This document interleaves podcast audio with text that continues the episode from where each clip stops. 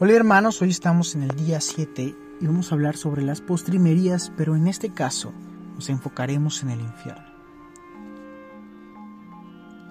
Dos frailes descalzos a las 6 de la mañana en pleno invierno y nevando bastante salían de una iglesia de París. Habían pasado la noche en adoración ante el Santísimo Sacramento. Repito, descalzos en pleno invierno y nevando. Y aquí que en aquel mismo momento de un cabaret situado en la acera de enfrente, salían dos muchachos pervertidos que habían pasado allí una noche de crápula y de lujuria. Salían medio muertos de sueños, enfundados en sus magníficos abrigos. Y al cruzarse con los dos frailes descalzos que salían de la iglesia, encarándose uno de los muchachos con uno de ellos, le dijo en son de burla, Hermanito, menudo chasco te vas a llevar si resulta que no hay cielo. Y el fraile, que tenía una gran agilidad mental, le contestó al punto. Pero qué terrible chasco te vas a llevar tú si resulta que hay infierno. Debemos decir que en cuanto al tema del infierno, en la iglesia hemos pasado de un extremo a otro, de hablar excesivamente de él hasta pensar en un Dios terrible y vengativo, hasta negarlo pensando en un Dios alcahuete indiferente ante la injusticia. En ambos casos se deforma la imagen de Dios. Él es infinitamente misericordioso a la vez que es infinitamente justo. Por ello, en esta lección trataremos de profundizar un poco en el tema para entenderlo como es en realidad. El infierno es un estado de autoexclusión, no un defecto de la misericordia de Dios. Morir en pecado mortal sin estar arrepentido ni acoger el amor misericordioso de Dios significa permanecer separados de Él para siempre por nuestra propia y libre elección.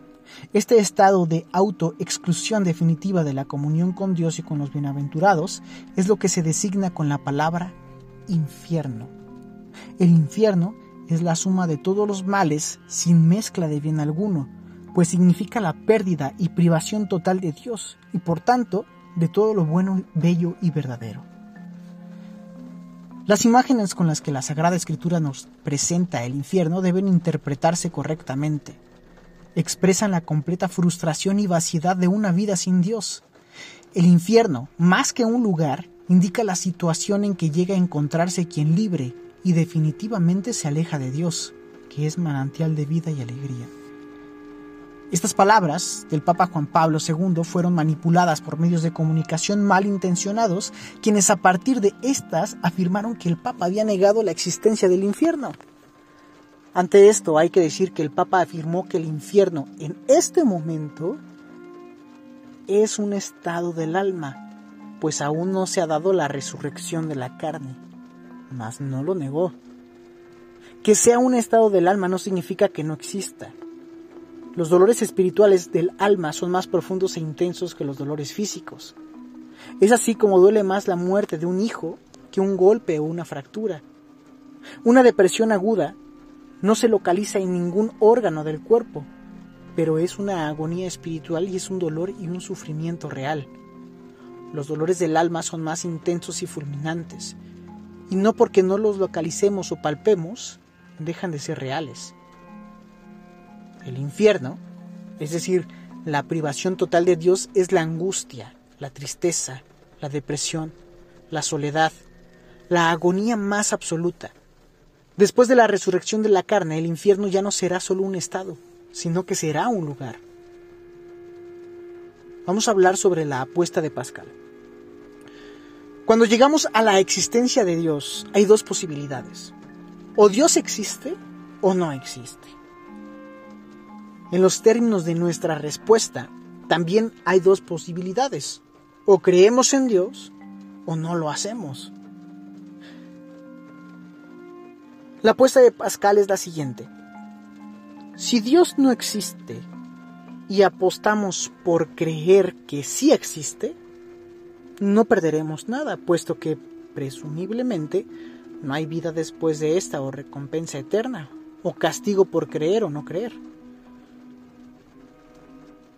Pero si Dios existe, como quiera que sea, y nos ofrece gratuitamente el regalo de vida eterna, y nosotros apostamos por no creerle, apostamos que no existe, entonces estamos arriesgando el perderlo todo y vivir una eternidad separados de Dios. Si Dios existe y apostamos a que así es, potencialmente estamos ganando la vida eterna y la felicidad.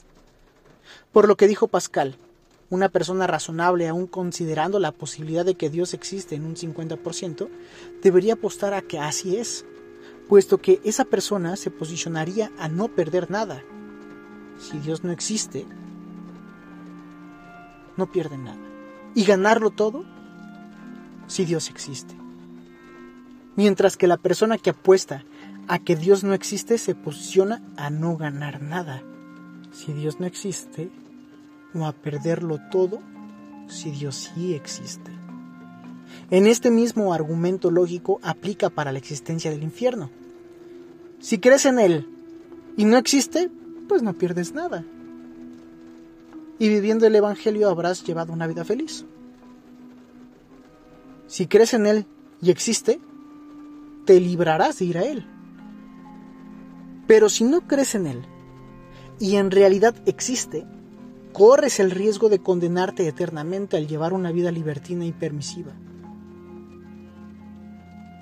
En el cuarto concilio de Letrán, realizado en el año de 1215, se definieron como verdades de fe sobre el infierno su existencia, la segunda muerte, que será el llanto y el rechinar de dientes, su eternidad, la quejena de fuego que nunca se apaga. En la parábola del rico Epulón, se precisa que el infierno es el lugar de pena definitiva sin posibilidad de retorno o de mitigación del dolor. Una ruina eterna alejados de la presencia del Señor y de la gloria de su poder. Alejados de mí, malditos al fuego eterno. Existen allí dos grandes castigos, la pena de daño y de sentido. ¿Qué es esto? La pena de sentido. Se llama así porque el principal sufrimiento que de ella se deriva proviene de cosas materiales o sensibles. Afecta ya desde ahora a las almas de los condenados y a partir de la resurrección universal afectará también a sus cuerpos.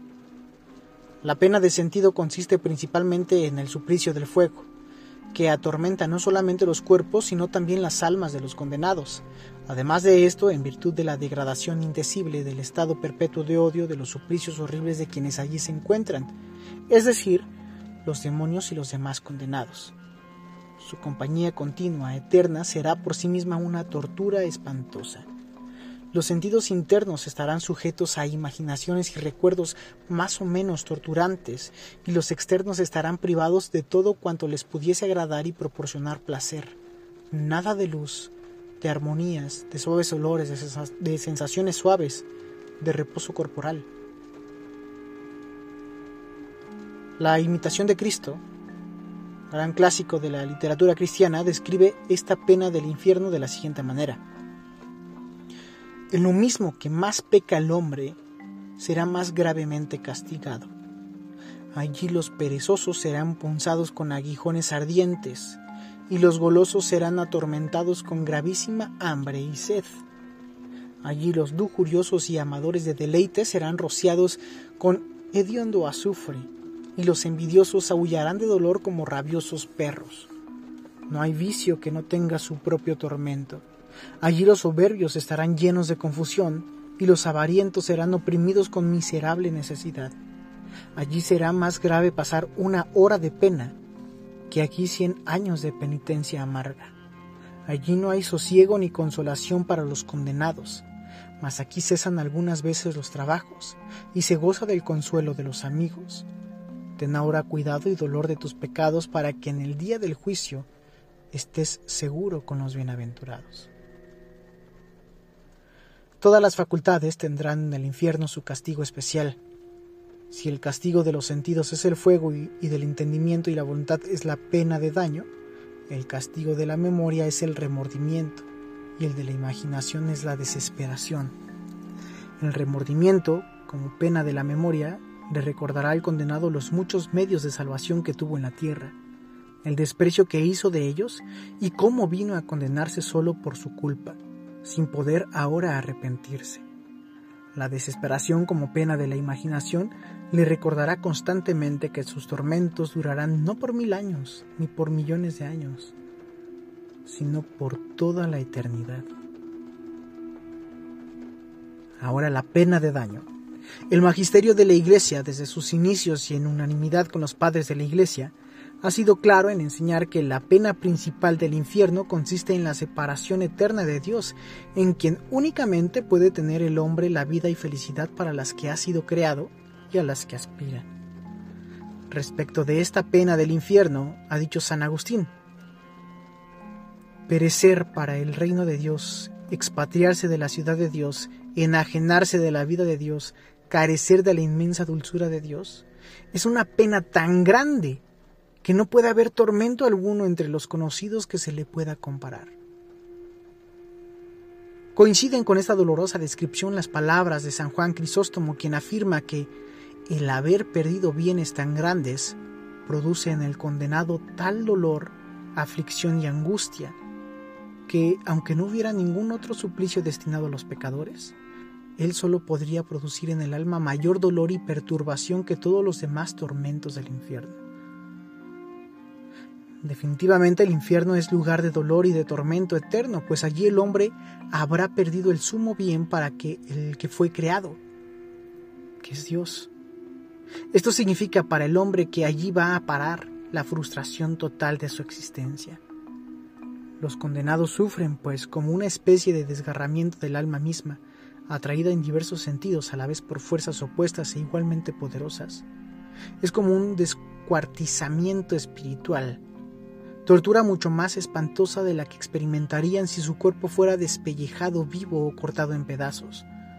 Porque en la medida en que las facultades del alma son superiores a las del cuerpo, en esa misma proporción es más doloroso el desgarramiento profundo por el cual el alma es separada de sí misma al estar separada de Dios, que debería ser el alma de su alma y la vida de su vida. Las almas de los que mueren en estado de pecado mortal descienden a los infiernos inmediatamente después de la muerte y allí sufren las penas del infierno. Nadie está predestinado a la condenación. Dios quiere que todos los hombres se salven. Para eso los creó. Dios nunca pensó en dos caminos, la condenación o salvación. Él solo pensó en la salvación, no tenía otra opción. El infierno es simplemente la negación, la no aceptación de esta. El cielo y el infierno no son equiparables. Dios no predestina a nadie a ir al infierno. Para que eso suceda, es necesaria una aversión voluntaria a Dios, un pecado mortal, y persistir en él hasta el final. En la liturgia eucarística y en las plegarias diarias de los fieles, la Iglesia implora la misericordia de Dios, que quiere que nadie perezca, sino que todos lleguen a la conversión.